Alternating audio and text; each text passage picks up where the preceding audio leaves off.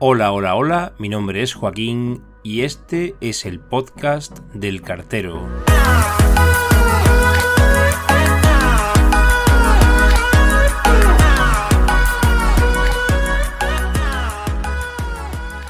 Bienvenidos una vez más a este rincón postal que es el podcast del cartero. Tengo el placer en esta ocasión de entrevistar a un gran compañero de trabajo, un gran profesional y mejor persona si cabe, y que lleva el oficio en la sangre.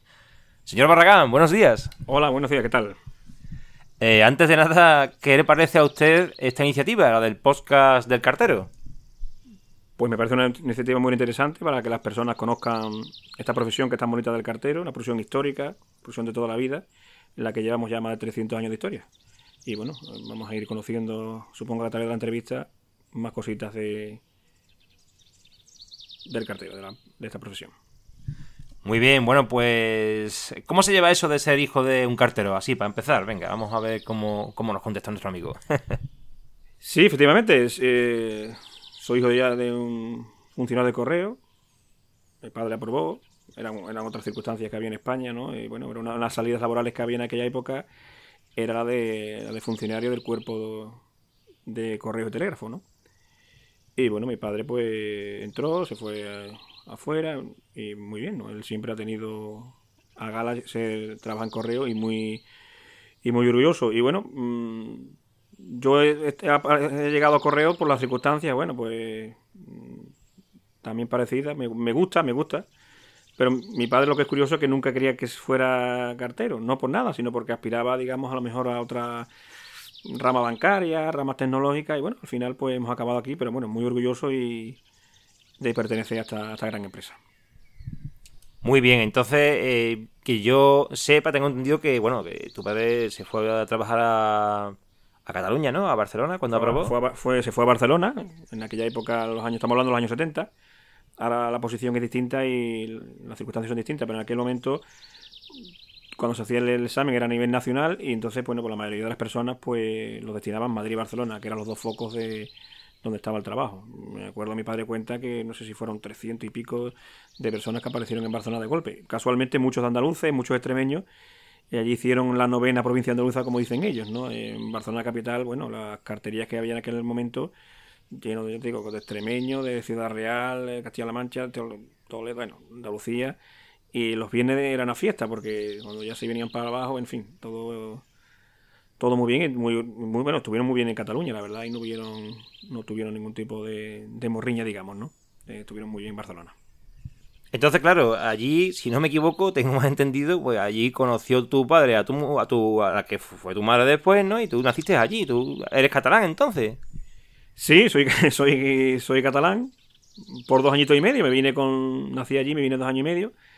También está a Sevilla. Me vine a Sevilla y bueno, eh, mi padre, bueno, el caso de mi padre em, también le ha pasado también a muchos compañeros, ¿no? Se fueron de solteros allí, eran jóvenes, y allí conocieron, bueno, pues lo que es lógico, empiezan a salir, empiezan a conocer gente, y muchos compañeros como él, pues conocieron allí a las que son sus respectivas parejas ahora mismo, y se casaron allí.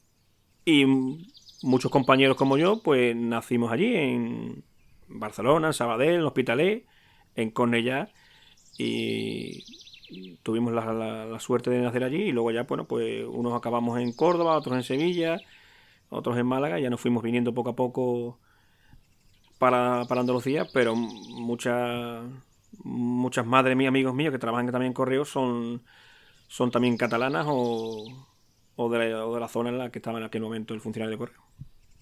Claro, se vinieron, pues, por así decirlo, a los sitios de origen de los padres, ¿no? Que fueron allí a migrar, pero porque la oposición les hizo migrar. No estuvieron, no que fueran a buscar trabajo, sino que lo consiguieron a través de una oposición, pero claro, la, el, la ubicación del puesto de trabajo se encontraba afuera y fue allí donde casualmente, bueno, pues vosotros naciste y al final los vinisteis a Sevilla. Y yo sí, te quería hacer una pregunta relacionada con el tema entonces de, eh, bueno, esto que se habla muchas veces de los enchufes y tal, los padres que son de una profesión y ahora tú terminas haciendo otra. ¿Qué piensas de esto, no? Bueno, al margen de los enchufes, que en verdad es una, una tontería, pero bueno, es por, por pensar, por saber qué, qué piensan, ¿no? Al fin y al cabo, de este tipo de, de cosas, de que los padres, un padre policía, un hijo policía, un padre bombero, un hijo bombero, un padre médico, un hijo médico, en este caso un padre cartero, un hijo cartero. Sí, bueno, es normal. Si tú has visto a tus padres eh, estar en una, empresa, estar en un correo, pues normal que te llame la atención de, trabajar en lo mismo, ¿no? Porque ves que está bien, ves que van, van evolucionando, tienen su trabajo seguro, un trabajo fijo y claro, te llama la, atención. Pero bueno, como comentaba antes, mi padre, bueno, pues aquí, digamos, los sueldos son. No son, no son grandes sueldos. No, poco tampoco que estén mal, ¿no? Pero bueno, eh, siempre los padres pues dicen, bueno, siempre les llama la atención a lo mejor, bueno, pues el rama bancaria, quiero ser director de banco y voy a ganar 3.000 euros, cosa que por desgracia el sector bancario también está mal, ¿no? Pero sí, es verdad que te llama la atención y bueno, yo también tuve la suerte de, vivir en una zona de, Sevilla en la que hay muchísimos carteros. Entonces, bueno, te has creado también ese ambiente y muchísimos, pues hemos acabado unos jefes, otros carteros normales y al final hemos acabado siguiendo la, estela de, nuestros padres o, madres. Bueno, me refiero más a padres porque de madre, en aquella época prácticamente el sector femenino era muy, muy escaso. Las mujeres llegaron a la empresa bastante después. En aquel momento eran todo, todos hombres. Bueno, nosotros no, en el trabajo nos reímos mucho eh, contigo muchas, en ocasiones porque tienes mucho conocimiento de mucha gente, hay mucha ramificación de conocimiento de mucha gente que trabaja en correo, supongo que aquí hay por lo menos a nivel de Sevilla, porque claro, eh, habéis coincidido mucha gente fuera y habéis vuelto y conoces a mucha gente desde pequeñito sin que tú trabajarás en correo directamente, ¿no? Y ahora, pues a día de hoy, pues muchas de esas personas, como bien has comentado, pues uno ya están trabajando con cargos de responsabilidad o son compañeros tuyos de otras unidades y claro, tienen, tienen mucho conocimiento de mucha gente alrededor y tienen muchas anécdotas también que puedes contar y demás, ¿no? En fin, en general. Sí, yo siempre, eh, como he dicho antes, en el, barrio mm, vive una cantidad bastante importante de compañeros yo viví en un bloque, bueno, ya por las circunstancias porque van falleciendo por ley de vida, ¿no? Pero en el bloque de los 18 vecinos eran 18 eran de correos o telégrafos, ¿no? Porque, pero te, hago un inciso ahí, porque esos bloques de piso a lo mejor, por lo que sea, ¿habéis coincidido ahí o porque a lo mejor son pisos que se facilitaron también en su momento para los funcionarios de que vivían fuera o algo así, en este sentido? Sí, era, ahora las circunstancias las de ahora no son como las de antes, ¿no? Antes, bueno, ahora tienes mucha más variedad de pisos, más variedad de zonas, eh, Sevilla ha crecido espectacularmente, ¿no? Pero estamos hablando de los años 70 y claro, los años 70 la, zona de Sevilla era una zona de expansión y bueno, pues crecía por esa parte de la ciudad y la caja postal compró unos terrenos y con unas condiciones para funcionar de correos muy buenas, con unos tipos de interés bajos y por eso es en esa zona eh, pues hay bastante, bastante, no solo en mi bloque, sino en la, barriada, pues tiene bastante, bastantes compañeros de trabajo, porque las condiciones eran buenas. Y, era prácticamente, como mi padre contaba, que es que mm, era la única zona que había en Sevilla, que para poder vivir, no como ahora que tiene multitud de sitios, sino que el, mercado mobiliario era sota caballo rey, era muy, muy escaso en aquel momento, porque la, la, ciudad estaba prácticamente parada. Era Sevilla, bueno, en los últimos 30 años creció muchísimo, pero antes era bastante, bastante menos población. Bueno, permíteme que te pregunte por tu, por tu mujer, que yo la conozco personalmente, ¿no? Eh, hemos comido juntos y tal. Y bueno, quería, quería hacerte una pregunta sencilla, aunque yo creo que ella no nos va a conceder una entrevista, porque es una persona un poquito más introvertida, pero bueno, tampoco hace falta. Solamente quería preguntarte que a lo mejor bajo el mismo techo, pues compartí muchas anécdotas, experiencias. Ella trabaja como agente de clasificación, es decir, en los CTA, donde se realiza toda la diversificación de la paquetería y las diferentes modalidades de envío para distribuirla después a los centros de trabajo. En este caso, eh, es como si ella te manda a ti los paquetes y las cartas y tú los repartes después. Bueno, ¿cómo se ve en casa esa diferencia de, puestos de trabajo dentro de que en realidad trabajáis los dos en la misma empresa, ¿no? Y qué anécdota pues, nos puedes contar así a bote pronto respecto de lo que te cuenta ella y demás. Bueno, como he dicho, ella es una mujer introvertida, ¿verdad? Mira, es curioso que hablo más en, a nivel de animal de amistades en el barrio o a niveles familiares que con ella. Digamos, al ser del mismo gremio, creo que incluso a lo mejor ya te cansas de hablar siempre de lo mismo. No digamos que llegas a la casa y lo que quieras aislarte. Y bueno, ya trabaja en de clasificación, eh, está muy bien, bueno, está no está mal, es otro, trabajo totalmente distinto. Y ella, bueno, acabó ahí, ella quería lo mismo, ha sido un caso parecido al mío, ¿no? Ella vio que era una salida laboral importante, ¿no? Estaba en, en otro gremio y bueno, no salió bien lo que ella quería y acabó, ya acabó ahí, ¿no? Y bueno, muy contenta, muy bien. Y yo tengo la esperanza de que algún día pues ella pueda ser jefa alguna cosa, porque ella sí que, ser que tiene un carácter introvertido, tiene seriedad y responsabilidad en el trabajo, en esa no, no le puede ganar a nadie. Pero bueno, ya digo, el tema es que, aunque parezca mentira, cuando uno ya es como ir a hacer el trabajo, te cuenta algunas estas del, hemos hecho esta cosa, ¿eh? algún chiste de los compañeros, una cosa, pero no, no, no hablamos, hablo más a nivel de grupo, de los WhatsApp, de los amigos, que, que con ella, supongo que también porque ella, claro, no viene del, como yo, de ser familia del cuerpo, entonces, claro, hay una no lo siente tanto, no hay tantas anécdotas de me ha pasado esto en esta entrega, he hecho esto, entonces claro, no y claro, es a nivel de interno en, en una nave, claro, no es lo mismo en la calle, que hay multitud de anécdotas, que ahí que es un sitio cerrado, que bueno, no tienes tanta tanta relación, ¿no? Es más es todo más mecánico. Claro, aquí se juntan varias cosas según lo que veo, en un resumen que hago yo así rápido, que para ella es un trabajo como ha podido ser otro anterior, pero tú has vivido más desde pequeño ese oficio, pues porque tu padre en este caso era cartero, y además vivía ahí fuera con, por ese mismo motivo, a pesar de que también encima, bueno, pues naciste allí pues porque tú conocías a tu madre allí en, Cataluña, ¿no?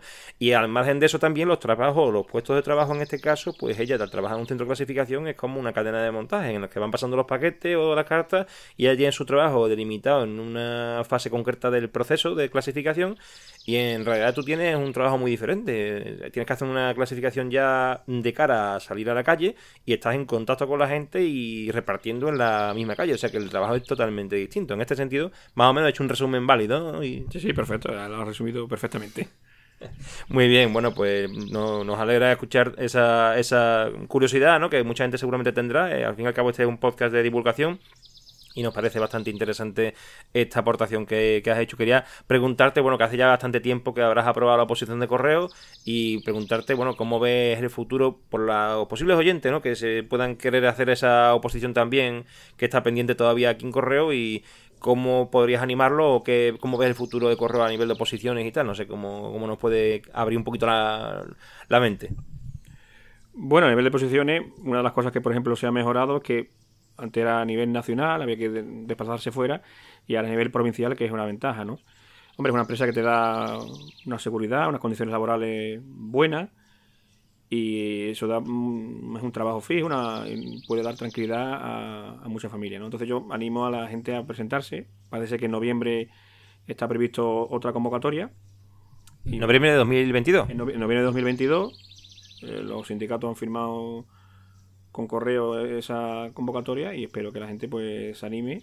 No es difícil, el temario tiene muchas cositas, ¿no? De muchos detallitos, pero en, absoluto es, complicado, ¿no? Y animo a la gente a que se presente y ya verán cómo estarán muy contentos. Una empresa que espero que, que tenga, ahora mismo están las cosas complicadas por el tema de, de las crisis, de otro tipo que está viendo ahora mismo, pero la empresa pues creo que va a tener en el futuro una, un futuro importante, ¿no?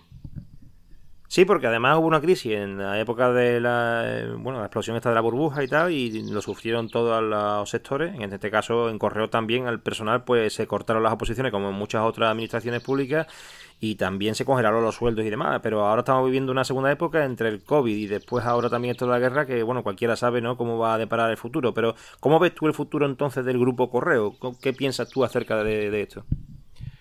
Bueno, yo creo que si las cosas se hacen bien, el futuro hay, ¿no? Evidentemente la carta ya... Eh, la bajada es importante, va a seguir bajando porque ya el tema de Internet y la digitalización pues ya hace, hace mella en la carta, ¿no? Ya los bancos, el sector eléctrico que mandaba cartas, pues cada vez irá mandando menos y bueno, se irá, por esa parte se está acabando, ¿no? Pero el tema del, correo futuro tiene que plantearse en la, paquetería, en la que yo veo que con el despliegue a nivel nacional, hasta el mínimo pueblo, hasta el más pequeño pueblo tiene una oficina de correo, eh, la logística que tiene correos no la tiene ninguna empresa. Entonces ahí es donde se tiene que aprovechar esa capilaridad que es muy, muy importante. Y por supuesto también notificaciones que también son importantes. La, la empresa también tiene también gana dinero, pero sobre todo en la paquetería, que es donde parece ser que los estudios están demostrando que hay una mejora todavía y, ahí es donde este correo debe de dar, dar ese empuje. Eh, incluso trabajando, abriendo más canales de, por ejemplo, trabajando a las tardes, trabajando los sábados para intentar que las entregas sean lo más lo mejor posible, lo más abiertas posible. Bueno, pues muchas gracias y quería preguntarte una última cosilla y es que a nivel más personal, bueno, ya que eres nuestro entrevistado de, hoy y el primero de este podcast, por supuesto, pues mm, si tienes alguna aspiración, al igual que tu mujer me has comentado antes, ¿no? Pero en tu caso, alguna aspiración de, de ascenso o de promoción interna o simplemente tienes alguna idea de querer cambiar de puesto de trabajo o te gusta solamente lo de cartero, en fin, ¿qué nos cuentas aquí? Bueno, yo estoy ahora muy contento en mi puesto, muy contento con los compañeros, muy contento en la, en la cartería en la que estoy. Y bueno, más que ascender, seguramente por la, dureza de en algunos momentos de la, profesión, que bueno, sobre todo las piernas, digamos, pues acabemos, digamos, los centros de tratamiento que, digamos, para, que es donde van acabando todos los carteros que están, digamos, pagando el esfuerzo de todos los años, ¿no? Y una de las... Sí que me gustaría, mira, siempre he tenido... Lo que pasa que es difícil porque hay muy pocos, ¿no? Pero siempre me ha llamado la atención del trabajo de auditor, ¿no? Eso de, inspeccionar, de... Pues me, gustaría, pero es difícil. Pero bueno, ahora mismo lo, lo intento. Lo que pasa es que, bueno, los años van pasando y es verdad que hay que hacer las cosas de joven y eso se complica, ¿no? Pero bueno, eh, una aspiración sería ser el tema de la autoría.